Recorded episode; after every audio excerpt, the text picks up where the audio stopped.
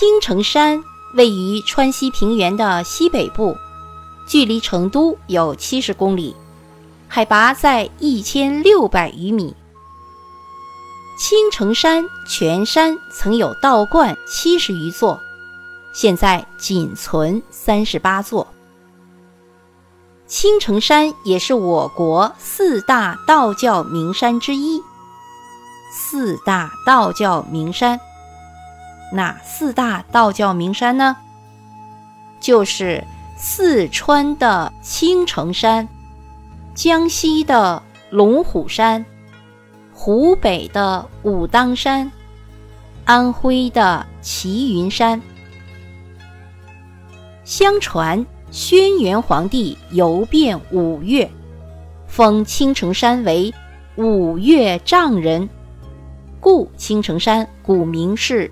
丈人山，青城山又分为前山和后山。前山风景优美，文物古迹众多，主要的景点有建福宫、天然图画、老君阁、天师洞、朝阳洞、祖师殿、上清宫等。青城山的后山主要是自然风光，山雄、水秀、林幽，夏天凉爽宜人，是徒步休闲的好去处。后山的主要景点有金碧天苍、圣母洞、山泉雾潭、白云群洞、天桥奇景等。作为最早也是最知名的道家修炼的主要场所，青城山的宫观亭阁众多，历史悠久。距峰顶约五百米、修筑于悬崖峭壁上的上清宫，始建于晋代；天师洞始建于隋朝大业年间；建福宫主师殿的历史。最早可追溯到唐代，元明宫建于明代，但因年代久远，唐宋之前的建筑大多已被毁。现存的宫观亭阁均为明清时期所建。好，作为游客，我们来到青城山，要去看哪几个景点呢？接下来就简要的为您介绍几个。第一个就是天然图画。天然图画位于建福宫与天师洞之间，在龙居山牌坊岗山脊的两峰夹峙之间，海拔八百九十三米，风景优美，如诗如画。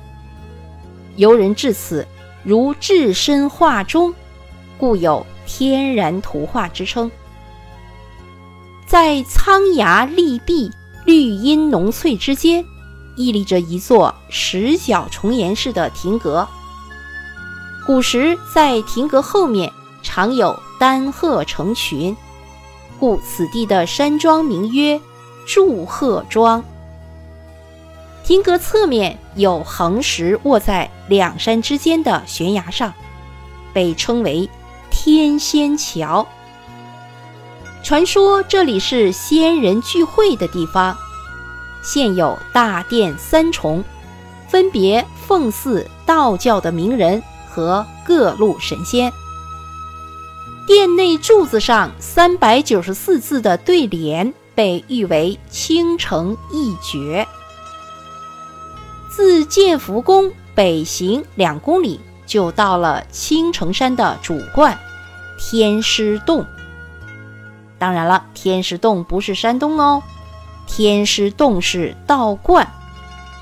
什么是道观？所谓道观，就是道士修炼的地方，是供奉道教神祖、仙人进行道教法事和修行的建筑。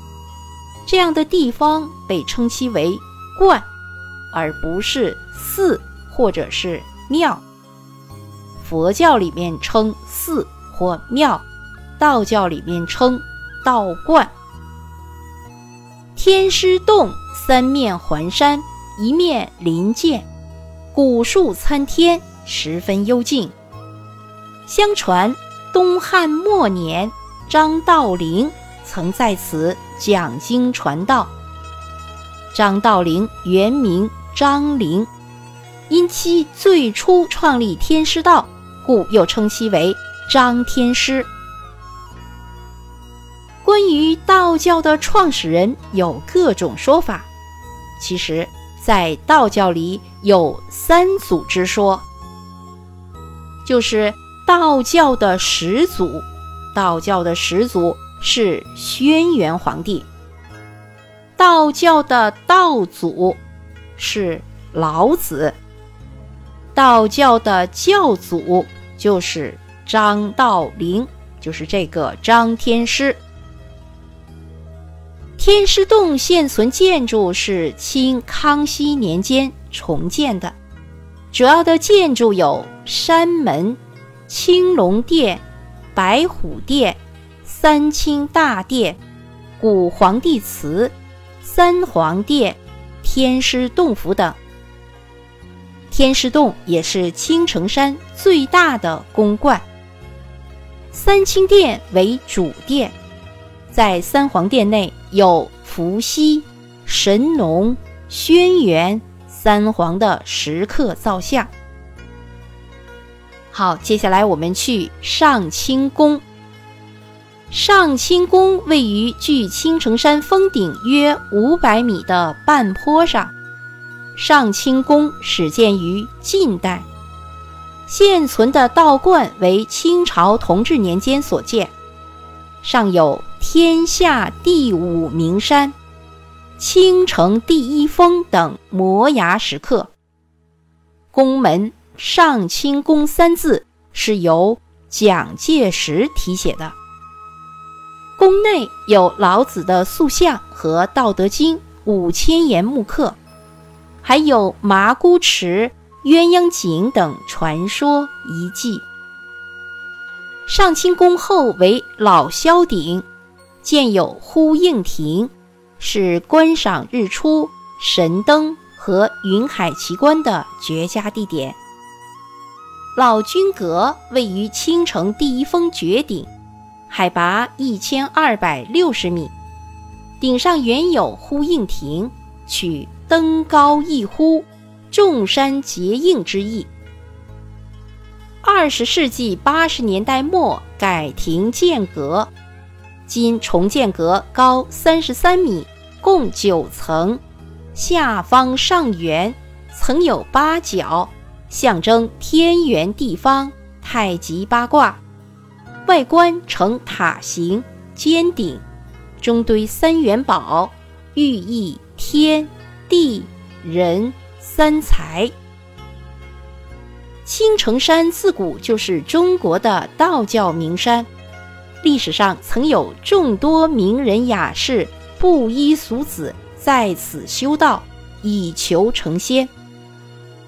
这里也曾是文人武将酷爱的隐居修身之所，比如唐代的杜光庭、薛昌，近代的徐悲鸿、张大千等人。青城山清幽秀美的自然风光。激发出徐悲鸿和张大千的极大创作热情。抗战时期，在青城山隐居期间，他们创作了多幅名作。青城山的具体位置在哪里呢？青城山的具体位置是位于都江堰水利工程西南十公里处。青城山都江堰是国家重点风景名胜区。也是国家五 A 级的旅游景区。青城山也是全真龙门派的圣地，十大洞天之一。好，各位听众朋友们，道教名山青城山就为您介绍到这里，感谢您的收听与分享。